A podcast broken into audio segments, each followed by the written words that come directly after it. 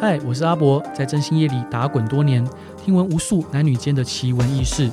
欢迎你走进我的频道，带你一起来一场真心话大冒险。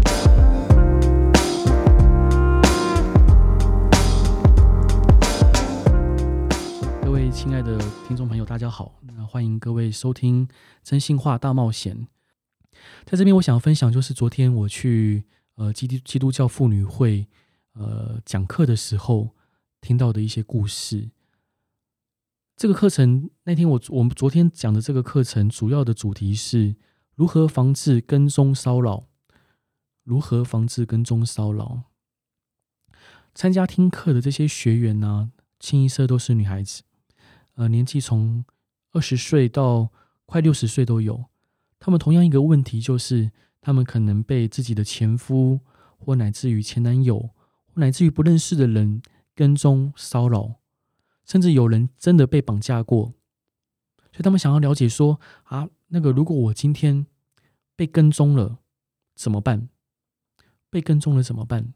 这被跟踪的方可能是来自于征信社，好，可能他们的呃加害人他们委托征信社，或乃至于说可能今天他们自己他们的加害人自己亲自去施行这样的跟踪骚扰，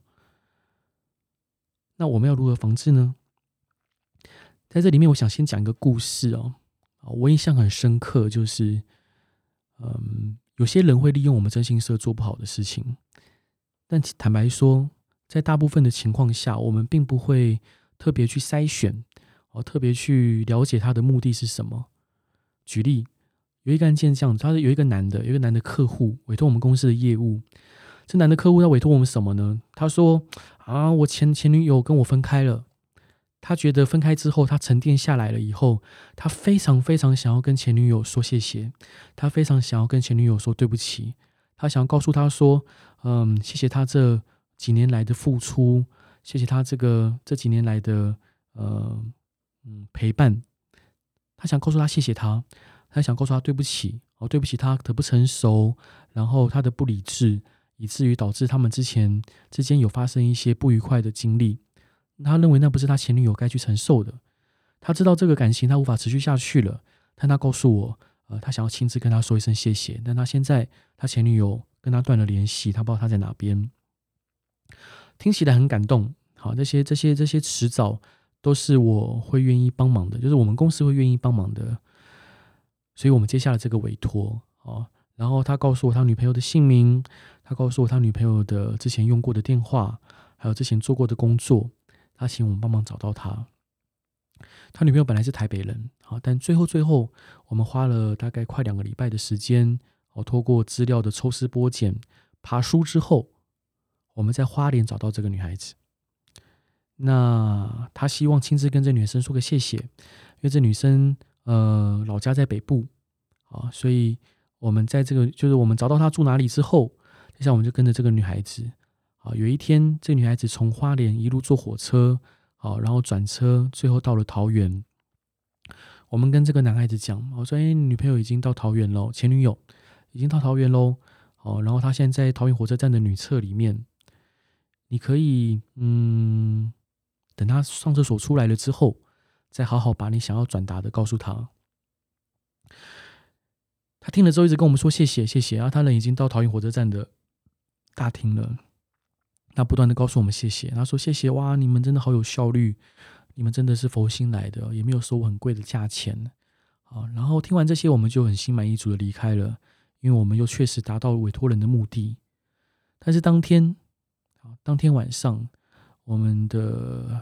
呃业务承接这个案件业务的同仁，他接到大树派出所打来的电话，啊，就是呃在我们桃园后站的一个派出所，他说。呃，有一名女性在桃园火车站，呃，上厕所的时候被一名男性袭击。好，希望我们呃去到案说明怎么回事。其实听到这样的一个结果，我们非常错愕，非常错愕。就是我们没有想过说，今天收，不管我们今天收的钱钱多钱少，坦白说，除非今天对方真的做了很恶劣的事情，但我们不然我们从来没有想过说要去伤害。或者造成任何人的困扰，但事实发生了，事实还是发生了。就是我们从来没有想过要去伤害或打扰任何人，但事情就是发生了。那后来我们去了解了之后，我们去了解了之后，发现，呃，原来这个男的根本不是她前男友，啊，根本不是她前男友，这是一个爱慕者，而且他长期对这名女性跟踪骚扰，所以以致名以至于这名女性得从台北，好，一路搬家搬到华联，但没想到还是被我们找到了。我必须要说，像这样跟踪骚扰的事情，嗯，就是不管是跟踪骚扰或者任何事情，很多人本来就是会利用征信业者的特殊性，去以遂他们的一些不正当的目的。包括我自己也曾经是这样子不正当的目的的受害者。好，但姑且不论。好，我们回到问题的核心。好，我们就简单的来探讨说，如果今天你疑似被跟踪骚扰了，该如何防治？或者是如果今天被征信社跟了，啊，你要如何去反制？首先，我们了解到就是跟踪骚扰有哪一些类型跟成因。我们先讲成因好了。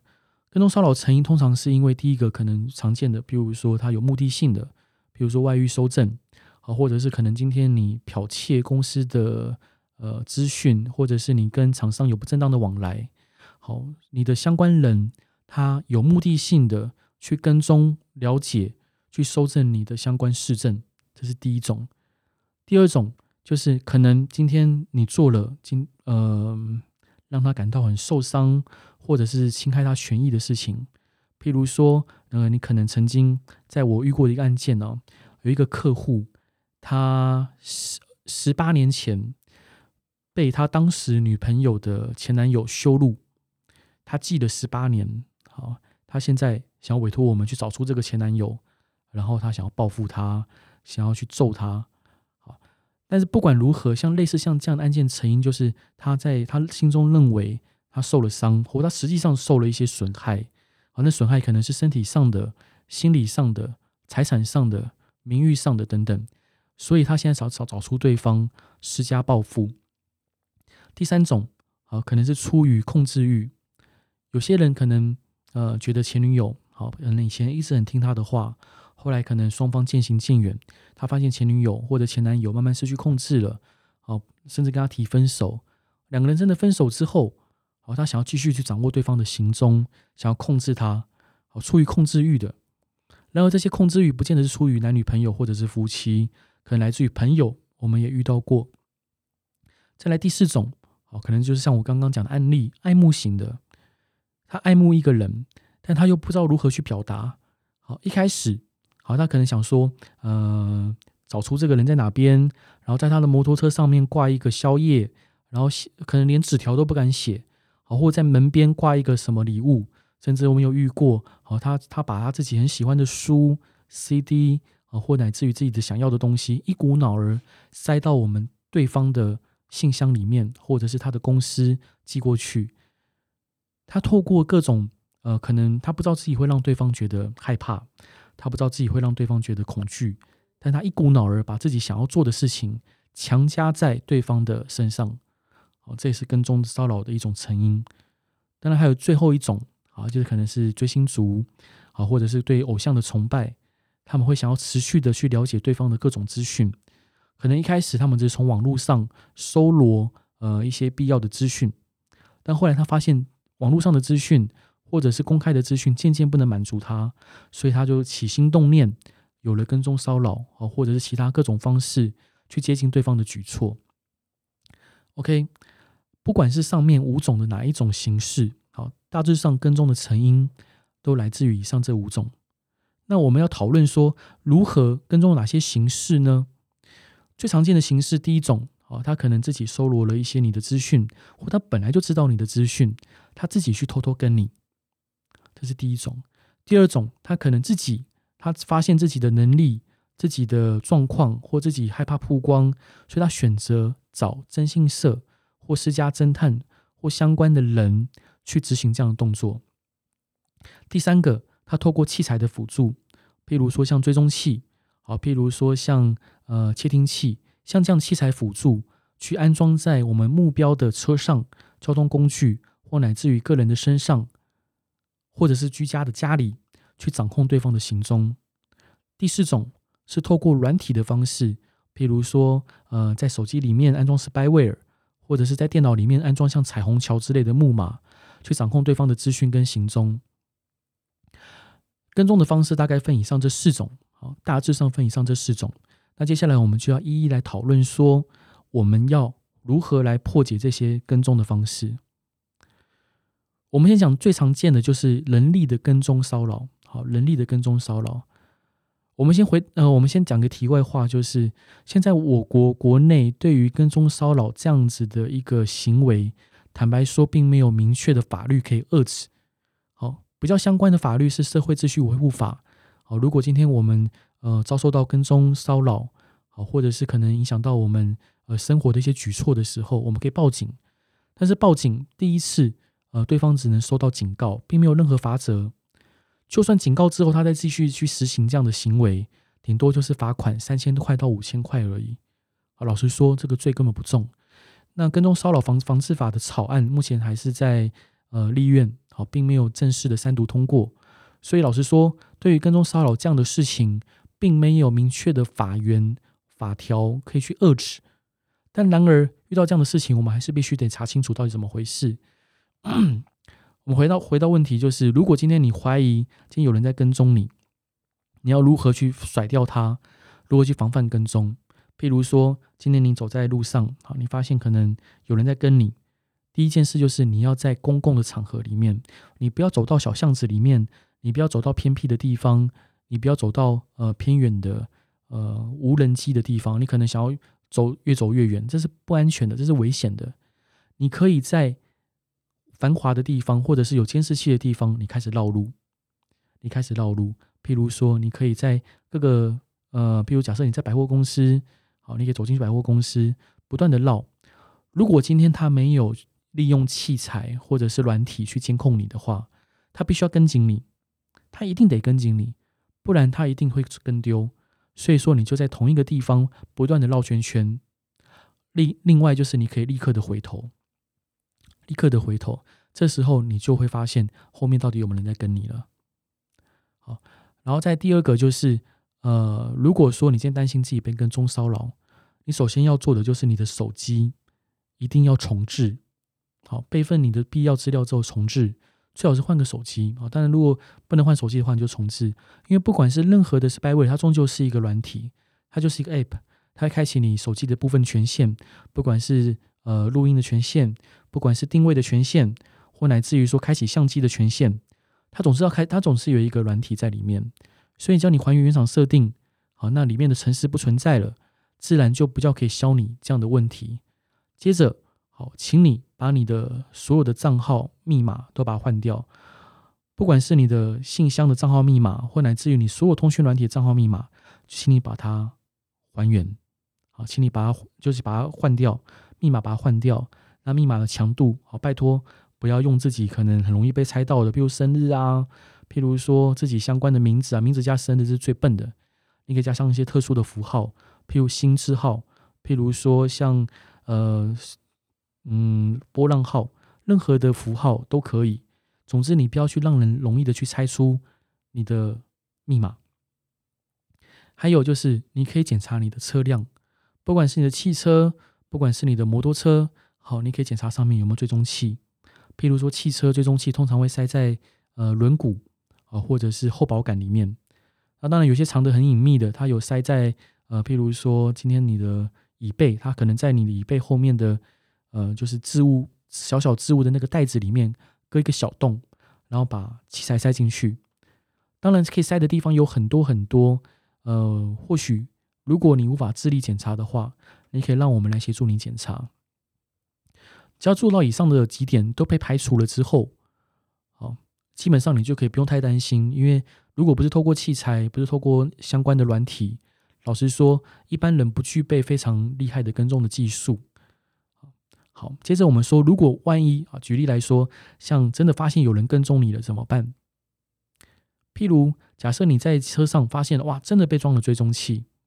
好真的被装了一个追踪器，或者是不明的装置，你不知道那里面是什么。OK，你第一个要做的事情，我建议，好，你看到了，你不要先马上拆下来。我再强调，不要马上拆下来，你不要去移动它，因为现在有些追踪器，他们有一些机制，就是如果你把它拆了下来，如果你去移动它，对方会收到通知。好，对方会收到通知，有可能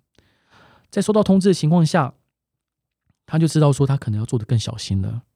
甚至他可能感到愤怒。好，在一些可能心里呃有病态的人身上，他会觉得更愤怒，他不会认知到自己做错事，他会更愤怒，他可能转而去用更更不好的方式去对你，或者他会做的更小心。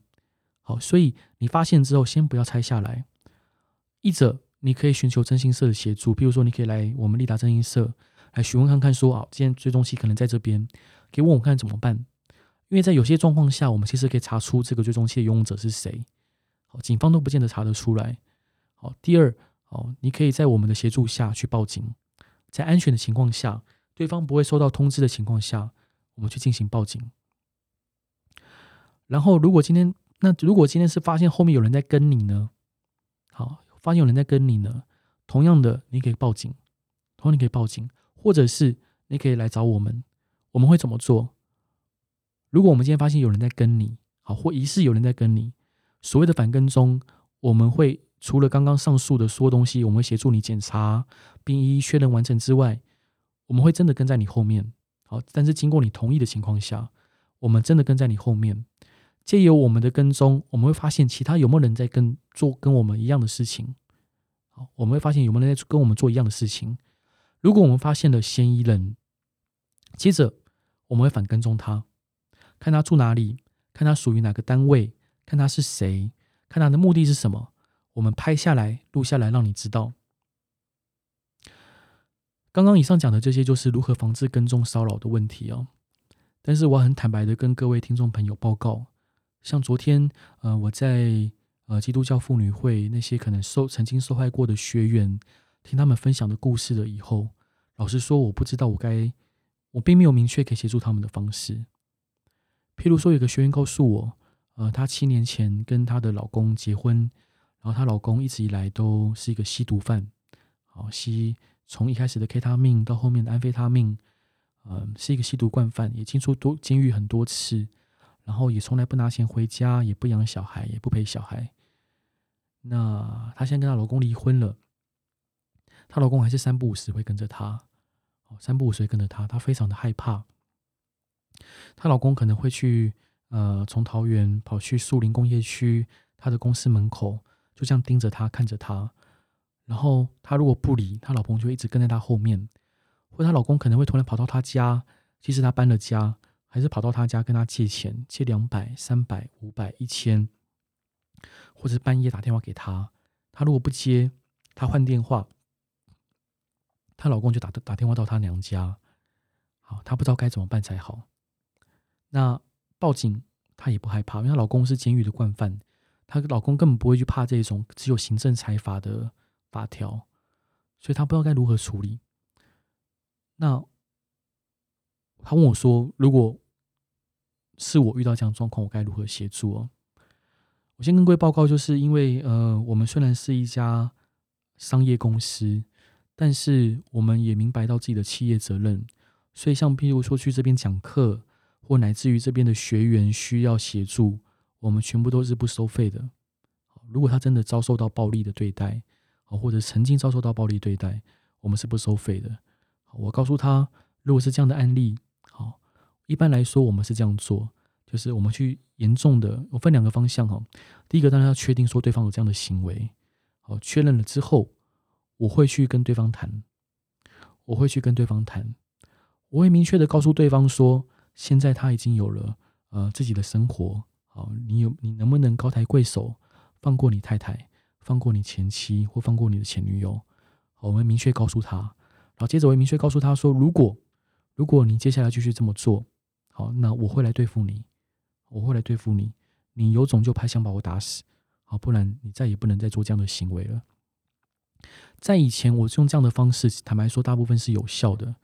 因为呃，我们认为大部分的行动，大部分的行为都是有分，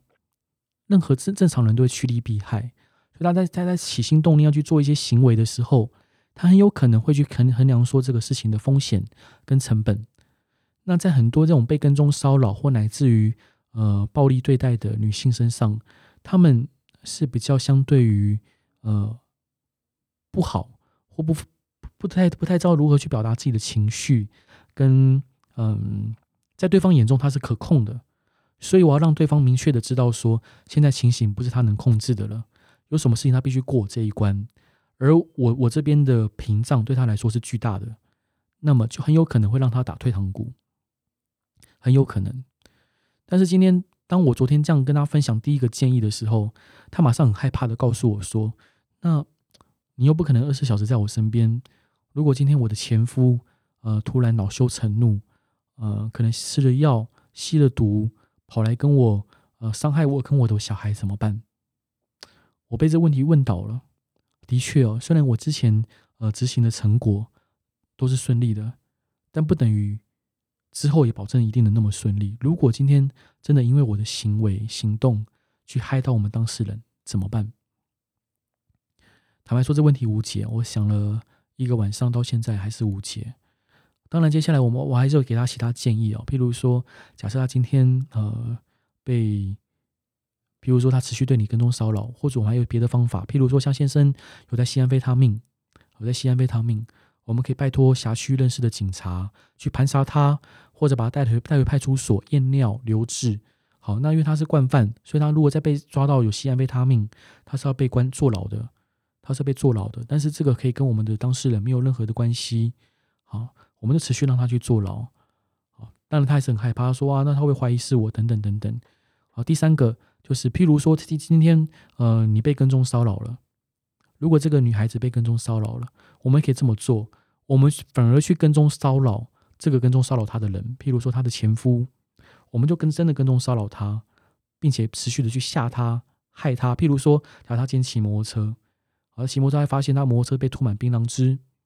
好，或者是他可能今天被被泼尿、泼粪，只要他的生活变得更不顺遂，好，然后这不顺遂并不是因为我们委托人所造成的，不是我们当事人所造成的。他变得更害怕，他变得更无所适从，他的心力会转为去对付这个未知的威胁身上。我再次强调，他的心力会转为去对付这些未知的威胁身上。这些都是我曾经为客户做过的，那坦白说，成效也都非常的好。但是遇到这昨天这些呃很辛苦的学员，我真的不知道该如何是好，无法告诉他们说，他们这样做了就一定能摆脱这些恐怖的行为。还有一个女学员。呃，她才二十出头岁，长得非常漂亮，一个小女孩。但她每一次跟我，她只要一讲话，她只要一开口，她就开始哽咽，因为她真的非常害怕。她之前交一个男朋友，这男朋友是一个呃连锁美发企企业的一个呃年轻有为的老板。但是当她发现这个男朋友一开始只是可能跟她小吵小闹，哦，两个人呃，她可能提了分手，这男朋友开始对她动粗。我开始骂，开始用一些很恶毒的言语骂她。她男朋友告诉她说：“哇，我在你身上付出了那么多、那么多的心血，我为你放弃了那么多、那么多异性的机会，你凭什么？你凭什么跟我提分手？”所以她妥协了。一开始她妥协了，她可能带于出于心疼，她可能出于害怕，然后甚至她可能忽略掉这男朋友用拳头在她身上施加的一些痛苦。她妥协了，她回到她男朋友身边。但这是噩梦的开始，各位亲爱的朋友，不管是男性女性哦，如果今天你因为对方的暴怒、好恶毒的言语，或乃至于肢体上的攻击，你妥协了，你认为对方这是爱你的表现，我可以跟各位保证，下一次你再有不顺他意的时候，他会用一样的方式。OK，或许这一次你你妥协了，下一次你也妥协了。在下一次，你觉得哦，你这样子我不能接受喽，哦，你开始拒绝他了，他会试着去加大他的力道，因为他认为这个方向是可行的，他大脑已经接受这样的暗示了。所以各位亲爱的朋友，任何的家庭暴力，好，任何的情侣相处间的暴力，都是不被容许的，一丁点都不行。只要对方出现了，我并不是说啊，你一定要离开他，我不是说你一定要离开他，但是你可以寻求相当的管道。去跟他一起做咨商，跟他一起做了解。你不要让他觉得说这个方式是可行的，是有用的。你一旦让他有这样的错觉，或者是你真的让他以击碎他的目的、目的跟方的目标，好，你的噩梦就要开始了。噩梦就要开始。OK，回到这个故事啊，那她男朋友后来就是好一阵好一阵，好的时候就很好，非常的温柔，非常贴心，非常体贴。好，但是只要她不遂她的意，她男朋友就会用一些呃非常暴力的方式，比如把她甩到床上，拉扯她的头发，好，到最后甚至可能真的抡拳去打她，好，从身体到脸，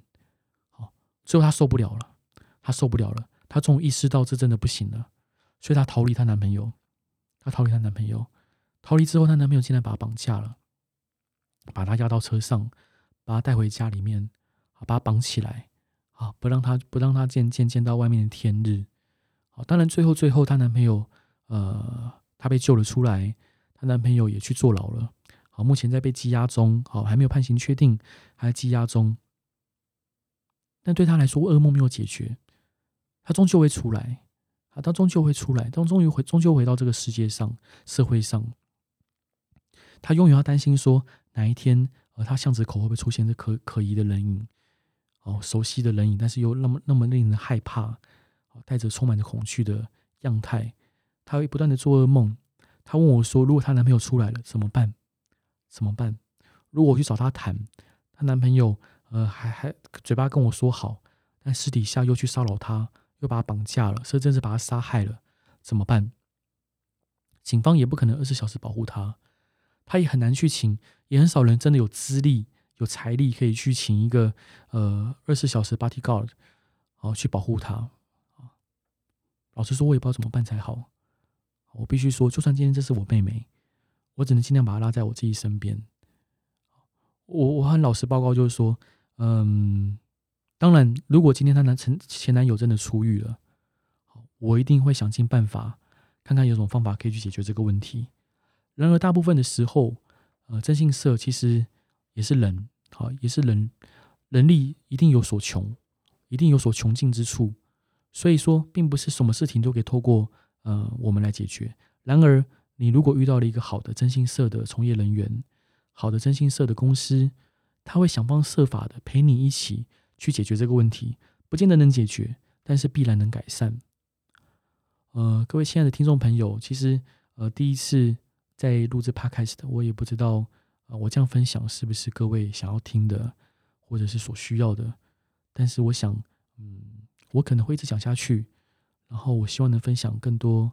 嗯，我经历过的或者我遇到客户的故事给大家。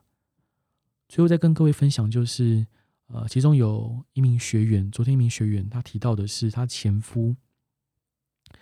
他前夫跟他离婚之后，还是不断的来找他，然后想跟他发生关系。然后，嗯，告诉他说，如果他不跟他发生关系，他就要对他不利，或者是他可能要终止他的抚养费、赡养费等等等等。我认为夫妻的所有的问题啊，不管是你们在一起也好，或离婚也好，其实大部分都是可以透过沟通来解决的。好，绝大多数都可以透过沟通来解决的。我们立达征信社是国内唯一一家不鼓励抓奸的征信社。好，大部分客户抓奸的需求，呃，有大概四成以上都被我们推掉。好，因为我们评估说他的案件不适合用抓奸方式来解决。那我们回到这故事，我认为大部分夫妻的问题都可以透过沟通来解决。我认为，好，我认为所有的男男女女在结婚的时候，好，应该说大部分在结婚的时候，没有人。没有人想要以离婚为前提而结婚的，几乎没有人是应该是几应该几乎没有人是因为以结婚以离婚为前提结婚的。所有人在结婚的时候，我相信他们双方都对着这段婚姻抱着一定程度的憧憬、想望、期盼。然而，婚姻最后会走到嗯不是那么理想的状态啊，绝对不是当初双方所愿意的。很多时候。都是因为一些小小的问题，然后不断的衍生扩大。举例来说，我一个客户，我一个客户，她老公是桃园的一个望族，好，然后她本身是一个长得很漂亮的一位小姐啊，她现在已经呃五十几岁，但长得还是非常漂亮。那他们之间问题，她先生长期有外遇，她她现在也有了男朋友。他们问题怎么来的？原因是因为二十年前，哎，不对，十十几年前的时候，他先生家里有开宫庙，那宫庙里面的庙方哦，有一个庙祝还是什么，跟他开就是号称开了天眼，说啊，你老婆有外遇，你老婆有外遇。然后他回家，哦，他开始他很相信。他回家之后，他数了，呃，他们可能呃家里的保险套，数一数，发现真的少了五六个，真的少了五六个。他跑去质问他老婆说：“你是不是偷看呀？啊，你是不是偷看？”他老婆觉得很冤枉，他说：“没有，哪有？”好，他先生就是坚持说他一定有。就这样子，他先生跟他渐行渐远。然后后来他先生呃跟自己的大学同学搞外遇在一起。他变得常常不回家，然后他老婆也很痛苦，好，就是持续就是好好的把孩子带大，但然而现在呃孩子也大了，好，大女儿儿子都已经读大学或出社会了，他决定要谈离婚。那谈离婚的过程，呃，他的女儿哭着，好哭着跟他爸爸说：“哦，爸爸，哦，妈妈说你是因为当年的保险套少了才。”才要跟妈妈变成这样子，但爸爸妈爸那个爸爸，我想跟你很诚实的报告，保险套会少，是因为我跟我哥哥在玩，我跟哥哥在玩，玩到最后，所以保险套变少了，真的不是妈妈的错。但是然而双方的问题跟裂痕已经无法修复，无法解决了。其实如果当时，好，我们的这个客户啊，这个女方，她不要那么的冲动，不要那么的硬。好，他告诉他说：“真的，你可以跟我查看看，而不是选择说啊，我就没有，就是没有，拍桌离开，不讲话，冷暴力。好，或者他先生可以选择用嗯、查清楚，或者是可能不要那么的决绝，不要去那么的信，或者两方双方好好沟通。其实事情不见得要弄到这样子。那他们这个，我这个客户他委托我的目标就是他希望他先生可以多给他一些嗯、离婚的赡养费。”好，因为他先生非常有钱，他们家呃有好几个亿哦，他们是桃园的一个望族。那先生只愿意给他呃，比如五百万，好叫他离开。然而，一个女人在他在一个男人身上付出的几十年的青春，那又岂止是五百万可以去弥补的？他只希望说，诶，我可以化解他跟他先生之间的敌意，然后嗯、希望我们可以协助他拿到更多的赔偿。但没有，他也不在乎，他只希望说未来。逢年过节，或许双方还是可以像家人一样坐下来，然后说上几句话，互相关心。那我要给他第一功课，就是我请他开始写，写看看说你先生对你做过哪些呃浪漫的事情，或让你觉得感动的事情。他直接告诉我说他想不出来。他说他先生一直都是嗯、不太会表达，然后也不会吵架，然后嗯也不跟他沟通的人。我一直逼他想，我逼他想。如果你想不出来，我告诉他，如果你想不出来，这个这个 case 我就不接。好，他就开始想了。因为我令我最印象最深刻，就是他想到，呃，她老公刚跟她结婚的时候，她老公送她一本书，是侯文勇先生的《亲爱的老婆》。然后他就告诉他老婆说，呃，他是他永远的亲爱的。或她很感谢她老公，呃，常常在嗯朋友面前说啊，我老婆一定是马猪狗丢拉阿玛才会嫁给我。好，意思就是说，她老公老婆很漂亮，她觉得她自己配不上她老婆，又或者是她有的时候，呃，她娘家哦有了困难，她老公听到了，老公也不会说什么，就自己跑去把钱塞给她娘家的家人。我说很好啊，很好啊，光是这些点，很多男人都做不到。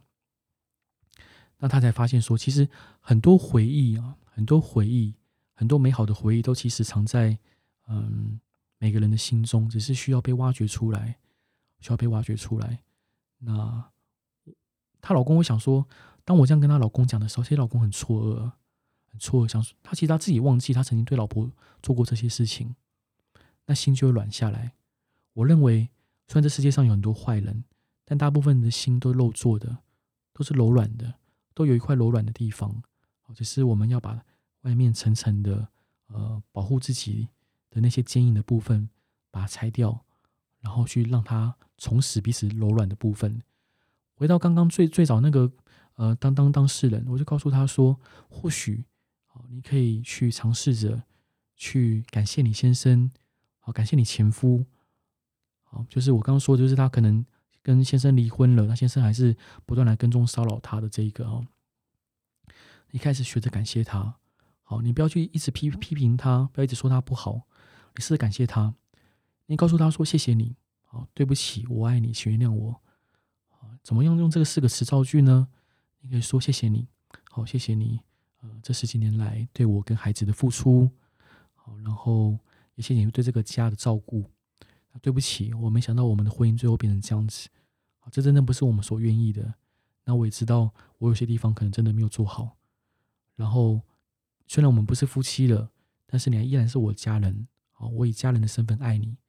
那你请原谅我，好，我们可能我可能无法以以前像夫妻一样，呃，这样的方式去跟你相处了，但我永远是你的好朋友、好家人。我可以我必须要说，就是当如果你今天跟先生或前夫，或者是你的太太或女朋友、前女友，你现在目前用的方式导致的结果不是你太满意的，或许你就当做被我骗吧，当做被我骗，试看看用像我讲的方式，或许会有意想不到的结果。那呃，最后我想在这边跟各位分享一个故事哦，就是婚姻跟呃感情经营的小秘诀。分享一个故事。有一个故事是这样子的：有一对英国的老夫妻，他们已经一百出头岁了。那他们从十几岁在一起到现在。那记者问他们说：“哇，你们夫妻，嗯，长久，嗯，维持夫妻感情的秘诀是什么？维持夫妻感情的秘诀是什么？”那老先生说：“没有啊，哪有什么秘诀？那就是日子这样过，生活安安稳稳的过啊。”好，但是老婆婆告诉记者说。从我刚认识我先生，那时候还是男女朋友的时候，可能还不是男女朋友的时候，每一天每一天的早上，我的先生都会送我一朵玫瑰花，都会送我一朵玫瑰花，一直到现在，从来没有间断。亲爱的各位朋友，你们可以想一下，这朵玫瑰花的功用是什么？当我问所有的客户或学员说这朵玫瑰花功用是什么的时候，有些人告诉我说：“呃，这朵玫瑰花表示呃这个人对他的在乎。”有些人告诉我说：“这朵玫瑰花呃是一个习惯。”有些人告诉我说：“这朵玫瑰花是一个呃象征。”好，但是我是这样认为的。亲爱的各位，你们觉得这对夫妻会不会吵架？一定会。没有夫妻不吵架的，没有男女朋友不吵架的，不吵架的反而有问题啊。或许他们也曾经吵吵得很严重。吵得不可开交，可能那个老婆婆会跟他讲说：“哎，可能当时不是老婆婆哈，可能那个太太会告诉他先生说：‘啊，你这死酒鬼，你滚出去，不要再回来了。’明天我们去户政事务所办一办离婚登记。”可那先生一讲说：“好啊，那个你那么烂，我早早就不要跟你在一起了。”然后先生可能真的就出门甩门就离开，可能真的有这样情形过，可能我不知道。好，但是就算有这样的情形，你可以想象看看，当那个太太。躺在床上，搞不好掉着眼泪。我相信他在闭上眼睛睡着进入梦乡，他会想，他一定有一个念头啊，他妈的，明天我还看不看到这朵玫瑰花？我还看不看得到？但当他隔天早上醒来，好，他只要他看到枕边还有一朵这么漂亮的玫瑰花，我认为再大的气都消了，再大的气都消了。各位亲爱的朋友。我想跟各位报报告，就是你要维系一段感情、一段婚姻，你就必须要制造一个制约，而且持之以恒的做。譬如说，呃，你可以每天为先生，呃，炖一一锅养肝茶，放在先生的水壶里面；又或者是先生，你可以每天写一张小小的卡片给你的太太，字不用多。就十几二十个字就好，你可以去回味当初你们认识的场景，比如说，亲爱的老婆，我今天想起你第一次牵，第一次牵你手的感觉，哦，你的手是那么的温柔，然后并且告诉先老婆说，老婆，我还记得，呃，当初你为我生下小孩子的那一刹那，我觉得你好美，你好棒，我真衷心谢谢你。你可以把你所有的回忆，好的回忆一个一个摊出来，当然你也可以想你的未来，好，老婆，等我们。嗯，忙完了，忙完这一阵子，明年我们去哪里哪里玩？你可以每天写一张卡片，不要间断的，每一天每一天持之以恒的去做。我不敢说这样做了，好，你们的婚姻就绝对可以长治久安，可以呃永不过期。然而，我可以跟各位保证，如果你持续做一样的事情，就算就算今天你们真的不得不分开了，你们双方也绝对不会反目成仇。好，再次强调，没有人结婚的时候是以离婚为前提在做打算的。那今天分享就到这边，真的很感谢，嗯，愿意听，就是有有听这一集节目的听众朋友，也非常希望说各位如果有任何问题，可以直接写信给我，或传讯息到我们立达真心社的粉丝团。也非常希望说各位如果有呃，譬如说任何的疑难杂症，都可以来跟我们商量。我们不见得能帮上忙，我们也不见得会接你的案件。但是我相信，我们或多或少能给你一些有用的建议。再次非常感谢各位，谢谢大家。晚安，拜拜